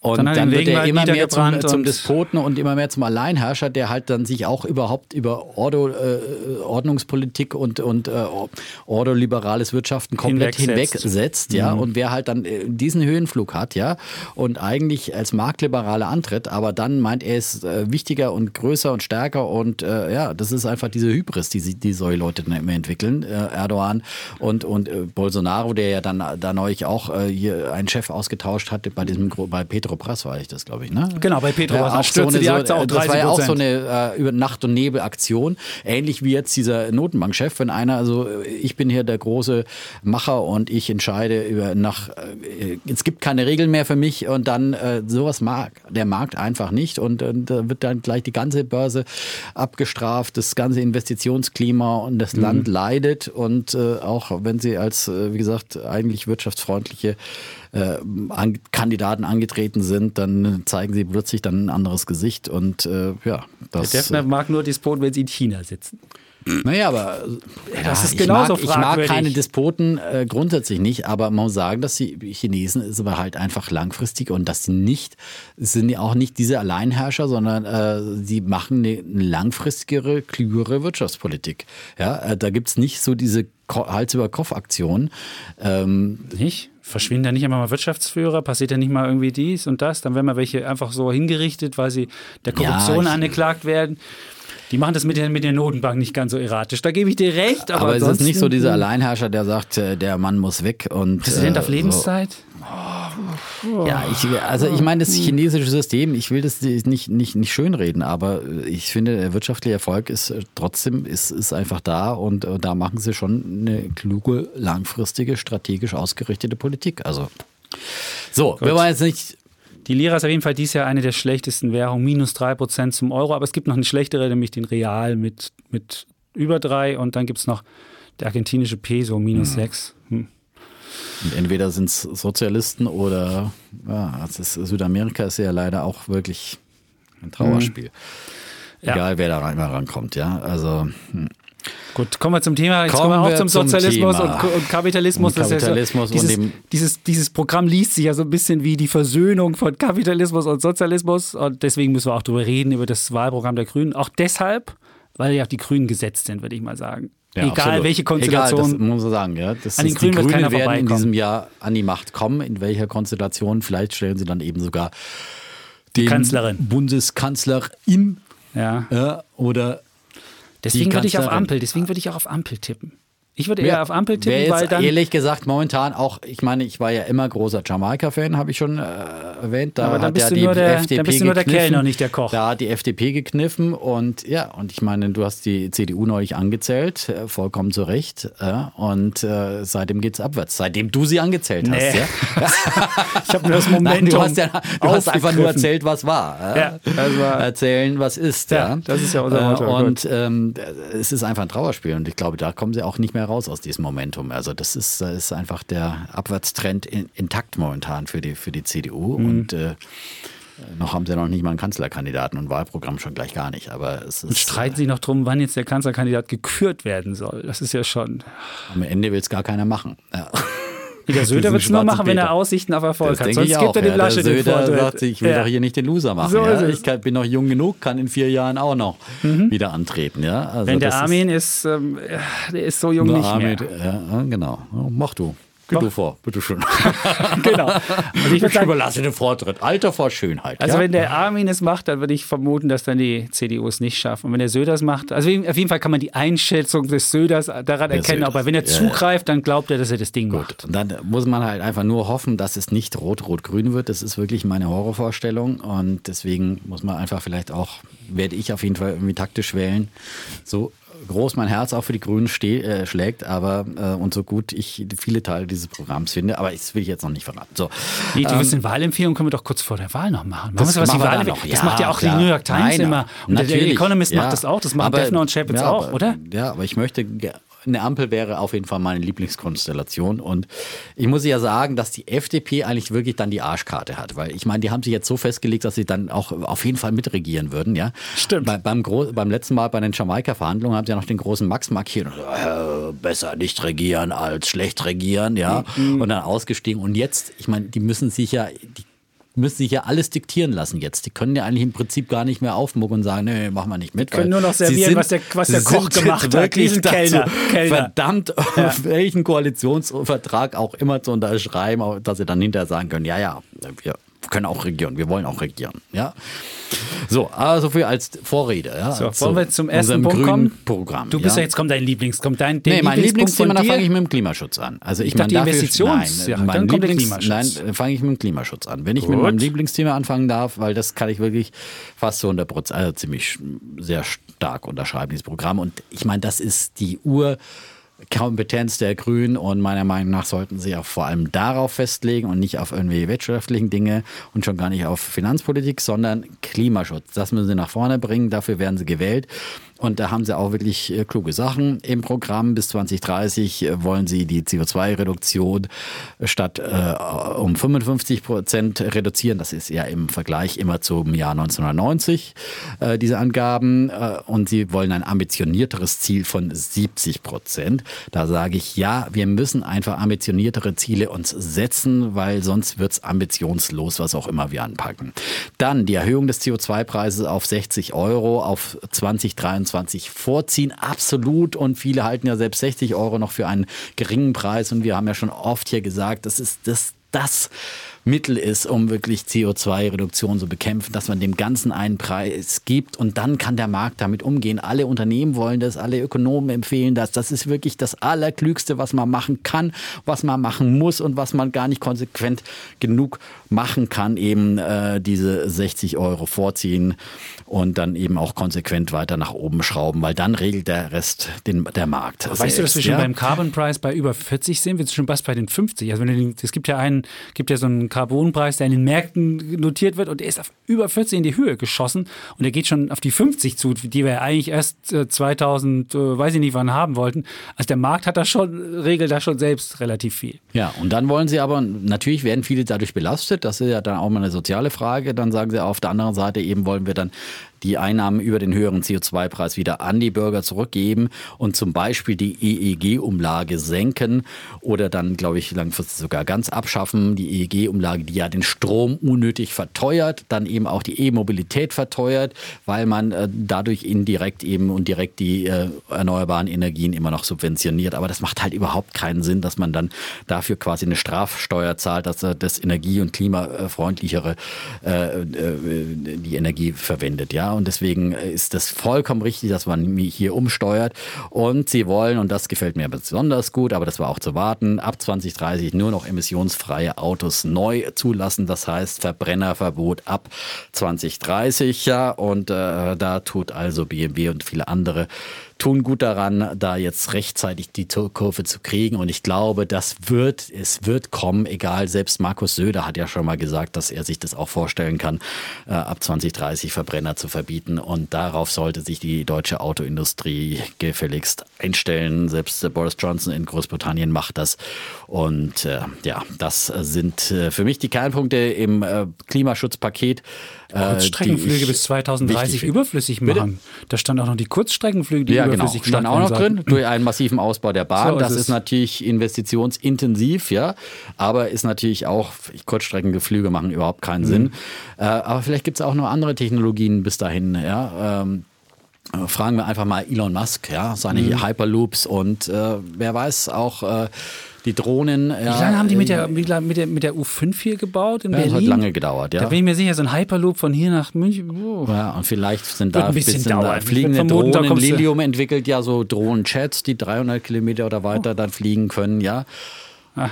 Übrigens Lilium. Ich bin ja auch ein großer Drohnenfan, Experte, ja. ja. Ich habe mir auch, äh, es gibt so ein Spec jetzt, äh, das angeblich Lilium, Lilium rein soll. Äh, rein soll. So aus Gerüchten hast du gekauft, dein erster Spec? Q, habe ich mal ein Spec, mein okay. erstes Spec gekauft. QE Quell, Quell, aber ohne, ohne U, also Q-E-L-L.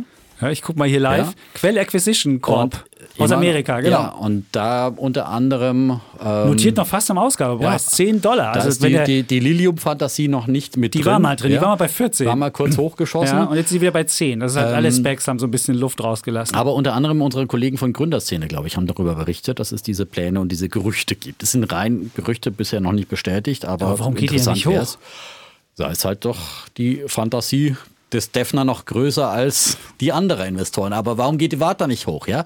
Warum mussten wir so lange warten, bis VW entdeckt wurde als E-Mobilitätsaktie und jetzt plötzlich sie alle auf einmal draufstürzen? Der Markt ist nicht rational. Das muss man immer wieder lernen und irgendwann wird sie entdeckt und äh, gehypt und dann kommen wieder, äh, wenn es irgendwelche Reddit-Leute sind oder was sich die drauf stürzen. Deswegen sage ich immer, der Börse einen Schritt voraus sein, solche Sachen frühzeitig entdecken und den anderen die Wasserstoffblasen überlassen. Ja, okay. Gut. Aber das ist, wie gesagt, das ist natürlich dann ein Zock und wie gesagt, äh, grundsätzlich bin ich kein so ein Spec-Freund, weil man einfach die Katze im Sack kauft oder einen Blankoscheck aus, aber wenn es funktionieren sollte. Aber die würden dann in San Francisco an die Börse gehen. Das wäre ja wirklich misslich. Ja, es ist doch das klar, dass so solche, früh, solche Technologien in Deutschland nicht ordentlich bezahlt werden. Das ist halt einfach leider okay. so, ja. Gut. So, A2, wir sind aber beim, beim A2, Programm. A2Q D9P. Ich wollte es nur für alle Menschen, die sich nicht, die, die, die Unternehmung nicht finden, das machen. Gut, ähm, was soll ich noch zu dem, vielleicht sage ich noch kurz drei Zum Sachen, die mir, die mir beim Klimaschutz ja. auffallen. Mhm. Also ich finde, ich finde dieses ambitionierte Klimaschutzziel, ich hab, wir haben ja schon darüber diskutiert, ich finde in Europa haben wir schon so niedrige äh, CO2-Ausstoß, da bringt, ob wir jetzt äh, da von 70 auf 55 gehen, bringt meines Erachtens nicht so viel. Ich würde lieber gucken, dass ich in der Welt anderswo CO2 ein. Wir, wir haben in Europa ja wirklich nur noch, ich glaube, haben wir noch 10 Prozent des weltweiten Ausstoßes. Also da macht es nicht mehr so ja, viel du jetzt aus. in Indien einmarschieren oder was? Und die Nein, aber man kann doch da versuchen, irgendwie äh, ein, Einfluss zu nehmen. Also bevor ja, du, bevor wenn du wir die Technologie entwickeln, wie die Solartechnologie ja, und gut. weiterentwickeln, dann nutzt sie der ganzen Welt, wie sie jetzt es tut. Und dann gut. wird sie erschwinglicher für die ganze Welt, weil dann die Skalier Skaleneffekte Habe ich äh, nichts dagegen. Und, aber wenn du äh, so. auf Käufe komm raus versuchst, äh, CO2 äh, zu reduzieren und dabei möglicherweise Sachen kaputt machst, deswegen bin ich nicht ganz so nicht ganz so bullisch darauf. Und die EEG-Umlage, auch das finde ich, wir haben ja schon einmal die EEG-Umlage, haben wir jetzt dieses Jahr schon mal gesenkt. Das schauen wir ganz viel Steuern. Und der Strompreis, wenn einer mir, mir sagen kann, dass der einen günstigeren Strompreis zahlt, sage ich Glückwunsch, kriegt er von mir einen persönlichen Shoutout. Dann machen die Stromkonzerne, dann wird einfach die EEG-Umlage ist zwar niedriger, aber dann ist der Strompreis leider gestiegen. Es funktioniert einfach wirklich nicht. Und diese Versprechung zu sagen, wir, wir senken die EEG-Umlage, was wir jetzt auch dieses Jahr gemacht haben, und es hat nicht funktioniert. Und es ist immer so schön zu lesen, das funktioniert so, und dann werden die Leute entlastet und es ist niemand entlastet worden. Im Gegenteil, aus Steuern wird EEG gezahlt und wir haben trotzdem nichts als Kunden. So, das ist nur die Meckerei. Ich und zum Standard gemacht werden. Solardächer übrigens. Daraus äh, speist sich auch noch ein Teil der Solarfantasie übrigens.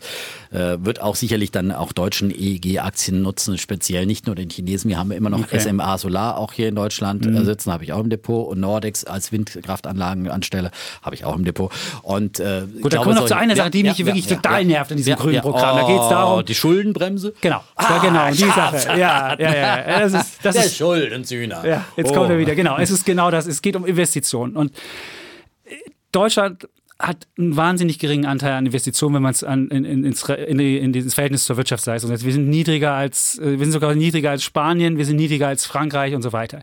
Und da wird immer geschrien, das läge daran, dass bei uns die Steuern zu niedrig sind, dass wir keine, dass wir zu wenig Schulden machen würden. Jetzt habe ich mir einfach mal wieder den Spaß gemacht, mir die Steuereinnahmen bundesweit anzugucken. Wir haben seit 2005 haben wir die Steuern verdoppelt von 400 Milliarden auf 800 Milliarden. Und jetzt will mir jemand erzählen, wir müssen trotzdem aus diesen mehr eingenommenen 400 Milliarden, können wir nicht ein Investitionsprogramm machen und können nicht Investitionen bezahlen, sondern müssen nochmal mehr Schulden machen? Nee, Leute, also, das ist wirklich nicht. Und diese Idee, dass wir das in die Schuldenbremse reinschreiben, wir hatten früher im Grundgesetz stehen, die Neuverschuldung darf nicht höher sein als die Investition, dann wurde immer umgebucht und gemacht und getan. Am Ende war alles Investition und wenn es nicht so war, dann haben wir dann reingeschrieben, es liegt eine Störung des äh, gleichgewichtige Wirtschaft zusammen und dann hat man es ausgenommen.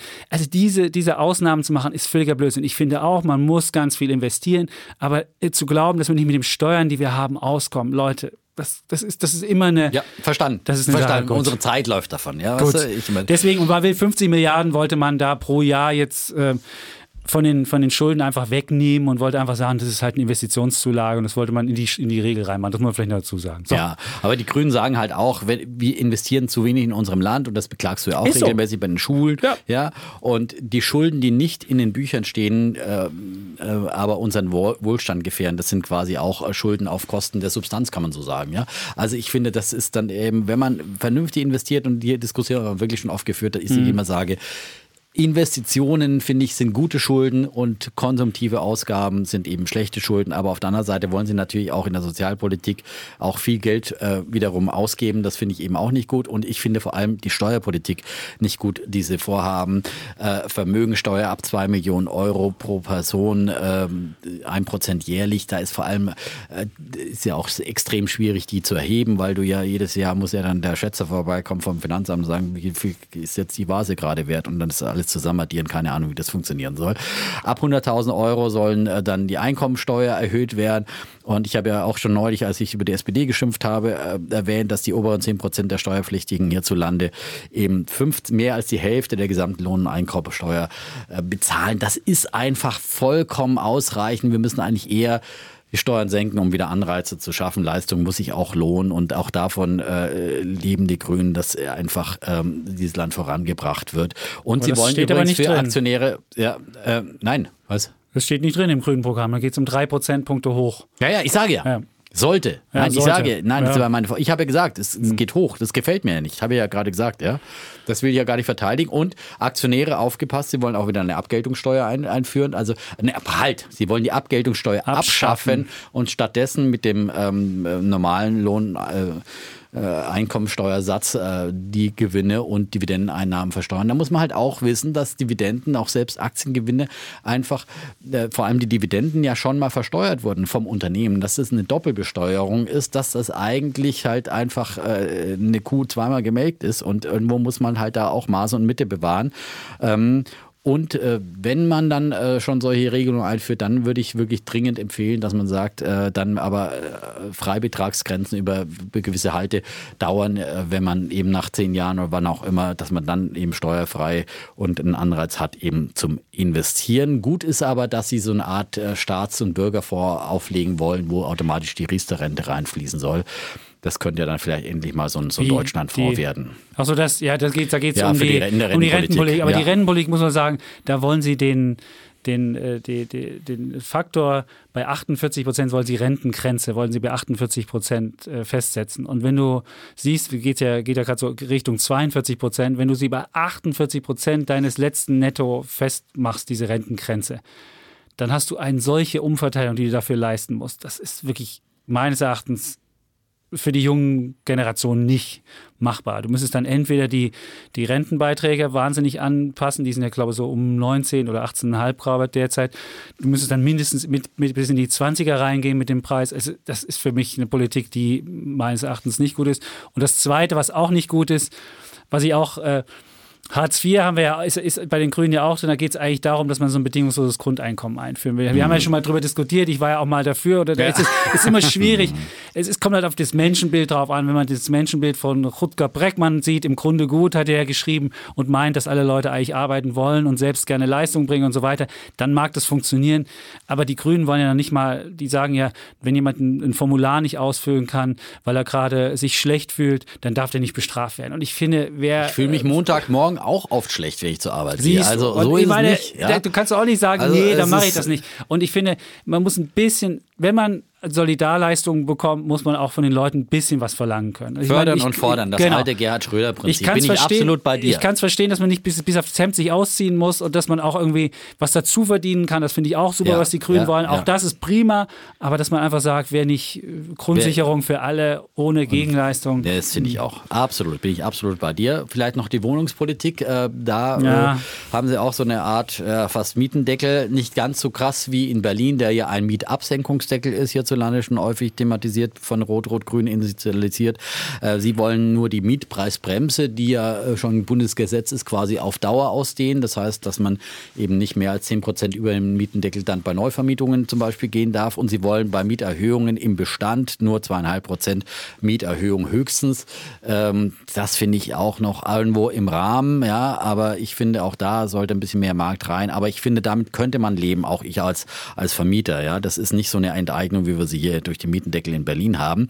Und vor allem, was ich gut finde, ist, äh, dass sie Wohneigentum schon auch fördern wollen. Also sie sind nicht so eigentumsfeindlich wie die Linken oder andere.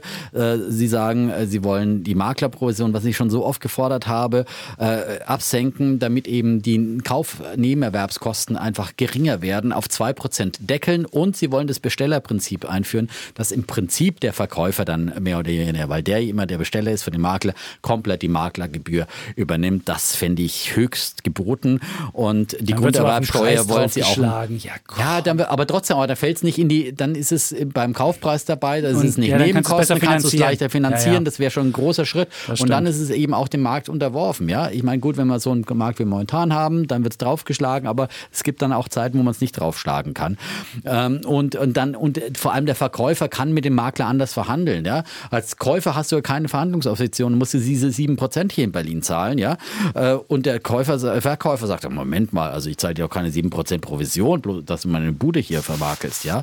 Ähm, so. Und äh, die Grunderwerbsteuer wollen sie staffeln nach kleinen und großen Immobilienkäufern und für kleine Immobilienkäufer sie senken. Momentan ist es ja so, dass große Immobiliengesellschaften teilweise ohne Grunderwerbsteuer äh, dann Wohnungsbestände hin und her schieben können und die Kleinen müssen diese fette Steuer zahlen. Und das geht halt auch nicht. Und so schafft man kein Wohneigentum äh, für junge Familien. Das sind genau die richtigen Ansätze, finde ich, die man hier macht. Die Einfamilienhäuser übrigens kommen nicht vor in dem Programm. Stimmt.